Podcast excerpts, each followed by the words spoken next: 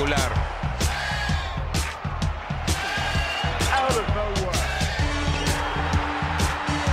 ¡Lo logró! Rafa Nadal obtiene su segundo título en Australia y se convierte en el más grande. Novak Djokovic alcanza el séptimo cielo en la catedral del tenis. Bienvenidos todos a otro capítulo más de Tenis Piochas. Estamos aquí, ahora sí que en la hora de los veladores, una vez más Jorge y yo, un día donde no importa mucho el tenis porque pues nuestro querido México acaba de jugar y empatar el primer partido en el Mundial, ¿no? Saludos a Lalo, que está ahí en vivo, en directo en Qatar, ¿no? Viviendo las emociones de todo el país mientras pues Jorge y yo aquí chambeando, ¿no? Para que pueda él ir y, y disfrutar. Pero bueno, pues mientras empieza el camino de México en el Mundial, acaba la temporada del tenis. Entonces hoy Jorge y yo, pues vamos a hablar de ahora sí la conclusión del último torneo del año del ATP, el ATP Finals. Jorge, qué gusto tenerte aquí presente. No te veo tan dañado, entonces me imagino que viste el partido en casa con café y no en bar con chelas. Pero todo bien, ¿cómo estás? Todo bien, güey. Sí, de hecho vi el partido ahí en mi oficina, muy, muy responsable. A lo mejor se me cruzó una chela por ahí, pero muy tranquilo. Por los nervios. Y pues sí, no. Los nervios, exacto. No meterme mucho en tema de, de fútbol, pero lo único que voy a decir es Paco Memo Ochoa, ¿no? Creo que con eso nos quedamos No, ya- del partido no digas de hoy. Por favor, sigue, ya sigue, sigue, sigue. Oye, y también un saludo a, a nuestro gran amigo del podcast, Pepe Trejo, ¿no? Que habíamos platicado que a ver si alguna gorra iba a estar ahí presente en Qatar y justamente Pepe subió hoy una foto antes de- del partido, ¿no? Con, con una gorra de las nuestras, de tenis piochas, así que presentes allá. Pepe, Pepe, un gran saludo porque ahora sí que le está pegando a cualquier bucket list que cualquier hombre o mujer que escuche este podcast quisiera tener. O sea, esa gorra yo se la entregué en mano en el US Open hace unos meses aquí en Nueva York. Entonces ahí estuvo, donde vio el fenómeno Alcaraz. Luego la traía ahorita en la Fórmula 1 de Abu Dhabi, donde pues vio nada más y nada menos que la clausura de la Fórmula 1 y ahora está en Qatar. Entonces, y la gorra ahí bien presente. Entonces, Pepe, te mandamos un gran abrazo. A ver si ves a Lalo por ahí, ¿no? Y a ver si Lalo trae la gorra, también esperemos. Pero qué bien, bien por Pepe. Y pues a todos los demás que nos escuchen, si están en alguno de estos eventos y traen la gorra, nada nos va a dar más gusto que verla por ahí también. Pero sí, gran abrazo a Pepe. Exactamente. Y pues sí, como decías, los ATP Finals, como bien lo dijiste tú, especialmente, Djokovic lo gana, ¿no? Fácil, arrasando, le gana en la final a un Casper Ruud que ahorita entraremos en detalle de él, pero bueno, gana Djokovic 7-5, 6-3 y puta, ¿qué más decir de Djokovic, no? O sea, tuvo un, par de partidos duros, ¿no? Al final, especialmente empezando por Medvedev, que sabíamos que ahí el grupo ya estaba definido, ¿no? Ya lo había ganado él y con todo y todo no pierde un solo punto este güey, le echó todas las ganas del mundo.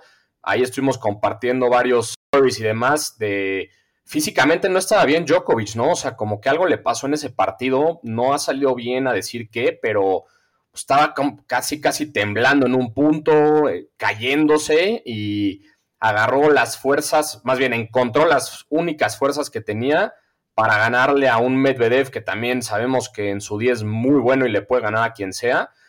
Y luego le toca a Djokovic contra Fritz, ¿no? En semis, que lo mismo, ¿no? Otra vez vimos a, a Djokovic cansado, peleando contra su propio cuerpo, pero logra salir adelante y te juro que parezco disco rayado, pero como poseído el güey, ¿no? O sea, unos, unos puntos que gritaba y sacaba todo el, la furia que yo creo que trae dentro de todo este año que ha sido un, una montaña rusa para él. Y ya en la final creo que se enfrenta un Casper Ruud que nada más no puede, ¿no? No puede contra estos jugadores fuertes, pero, pero bueno, ¿tú, ¿tú qué opinas, ¿no? De, de Djokovic. No, sí, lo, lo resumes bien, pero antes vámonos un paso atrás, ¿no? Porque nos habíamos quedado tú y yo la semana pasada en Djokovic, los dos dijimos que lo iba a ganar, ¿no? Pero pensamos que iba a ser caminos un poquito diferentes, ¿no? La verdad es que... No, no, no, no. Antes, antes de que sigas, porque si no nos van a decir que nos equivocamos, yo dije Ruth, güey, de hecho. Yo me mantuve con Ruth desde el principio. Pero, pero, a ver, ¿qué pasó? O sea, estábamos hablando, Fritz se despachó a Félix, ¿no? O sea, en ese partido para ver al grupo, que eso fue sorpresa, ¿no? O sea, a ver, Fritz llegó a una semi y él entró de alterno. Entonces, al final, ¿no? O sea, entró. ¿Por quién fue el que no jugó? ¿Por el que entró Fritz? Alcaraz. Alcaraz. Entonces, Fritz hace un buen papel, ¿no? Que vale la pena mencionar. Y luego Rublev, ¿no? Rublev le gana el lugar a Tizipas. Le ganó el partido, ¿no? Para, para ganar Rublev. Sí. me equivoco. Entonces, también por ahí, Rublev, ahora sí que yo, yo tenía ahí a Tizipas. Y sí, como dices tú, bueno, pues lo de Fritz Djokovic era de papel, ¿no? O sea, como que ese partido no preocupaba. Pero el que dice sí, el de Medvedev no lo tuvo que haber ganado, ya tenía igual asegurar el grupo, pero sí, como dices, yo creo que este torneo para él era muy importante cerrar pauta con el año diciendo como soy el mejor y es el mejor del momento. No es el número uno, ok, es Alcaraz, pero Djokovic sin duda es el mejor del momento, ¿no? Y como dices, yo creo que por eso también fue para él importantísimo ese partido de, de Medvedev, que no, no le valía nada en puntos, era igual de importante para él en orgullo y mentalmente y no se le veía tan bien físicamente, pero va, lo gana. A Fritz, pues también, o sea, dos sets y a Ruth también dos sets que, pues sí, Ruth se le van acumulando las finales perdidas, ¿no? Fueron dos de Grand Slams, pierden Roland Garros, digo, vamos a ser honestos, ya perdido tres finales grandes muy difíciles.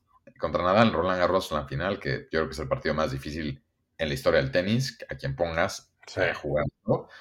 contra un Alcaraz en el US Open que traía todo el momentum y todo el estadio, ¿no?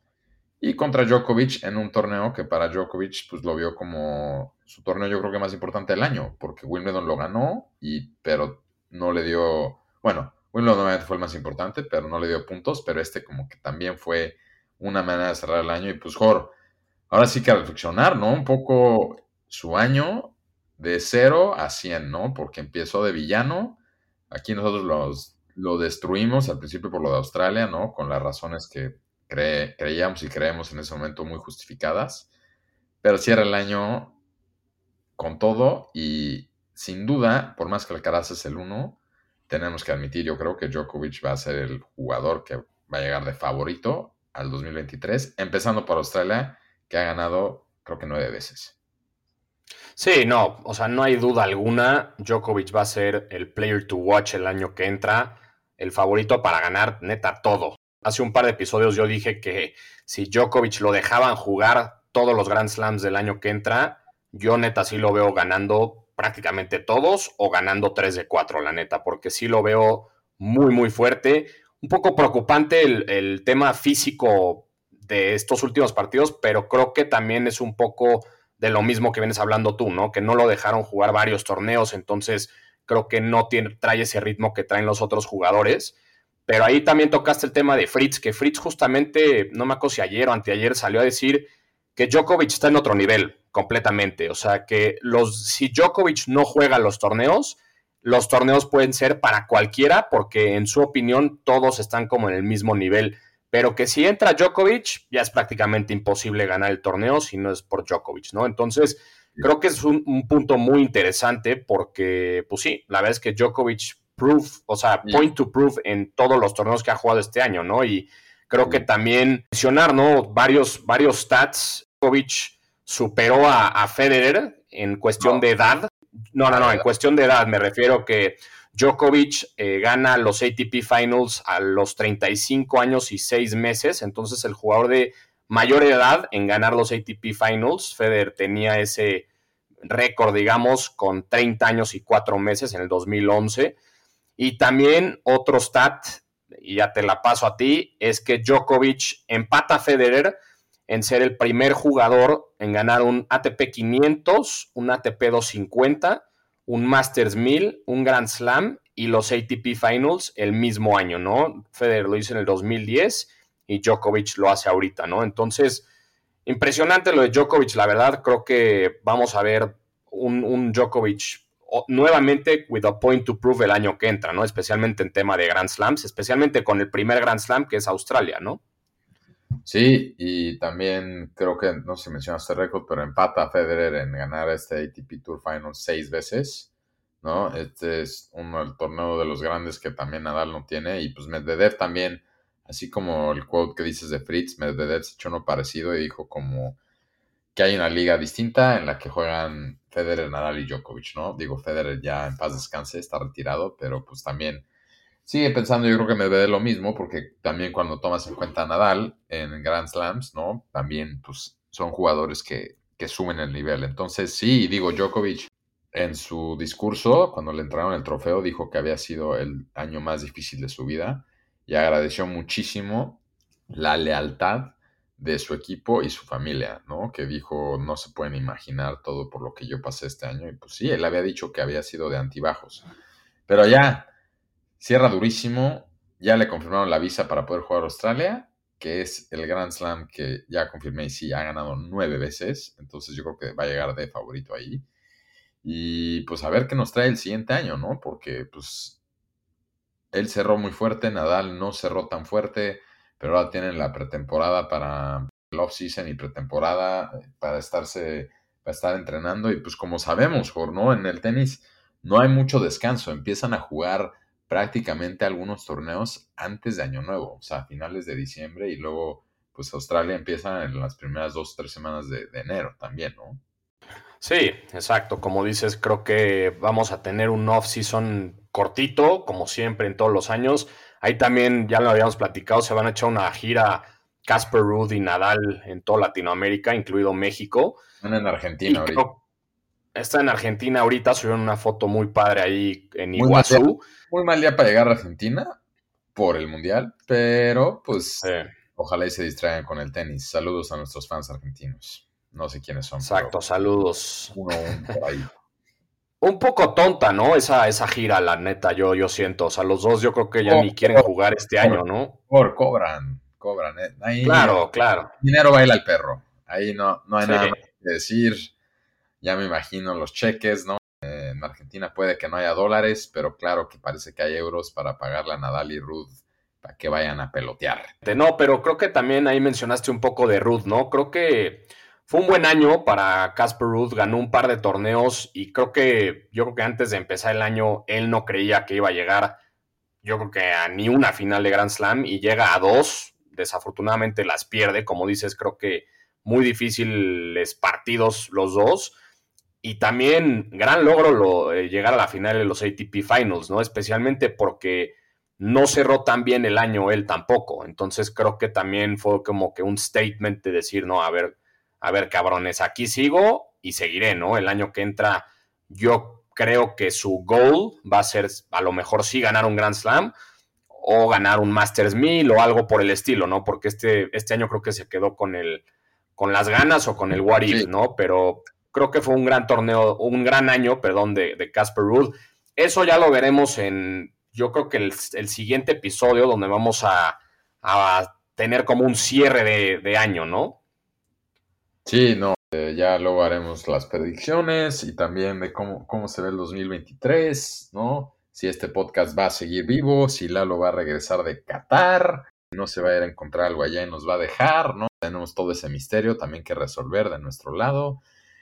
Pero sí, pero pues mira, creo que vale la pena ahorita repasar cómo queda el top 10 final, ¿no? De aquí a que vuelva a empezar en 2003 la temporada. Entonces échate el top 10.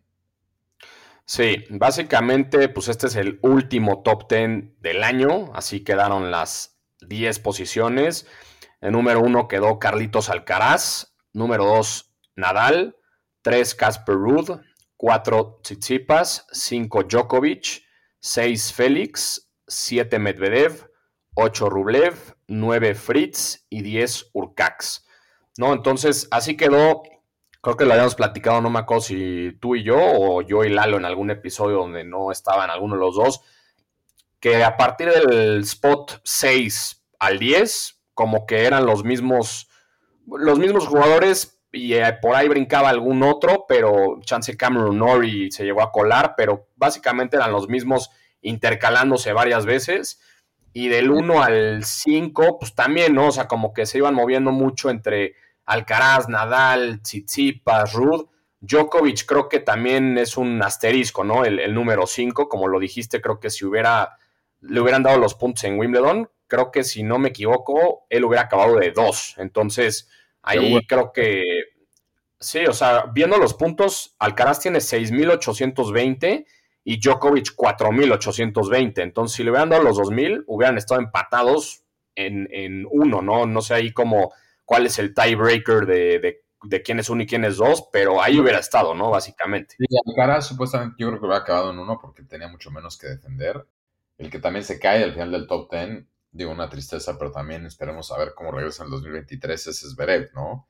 Que allá nunca se acabó de recuperar, pero sí estuvo como que lo vimos ir cayendo, era evidente, ¿no? Porque pues no iba a jugar nada. Pero pues vamos a ver cómo, cómo se empieza a mover este año. Va a estar interesante porque Alcaraz no en Australia, pero sí después. Es más, creo que ganó un torneo de warm-up antes del Australian Open y luego después del Australian Open en la gira como americana es cuando empezó a ganar mucho. Entonces va a tener que salir a, defender muchos puntos. Y Djokovic, ah, y también Nadal. Nadal ganó Australia y luego ganó el abierto. También ganó varios torneos. O sea, ¿te acuerdas? Tuvo esa racha de Australia, el abierto mexicano, la final de Indian Wells va a tener que también defender mucho Nadal empezando el año y Djokovic pues no tiene nada que hacer más que llegar a jugar todo lo que debe y no tiene que defender. Entonces, pues, pues no, muy bien. Y de ahí creo que cambiando un poco la pauta, si nos movemos a la WTA, que ya acabó el tour también en el año, ¿no? Después de las finales de Dallas.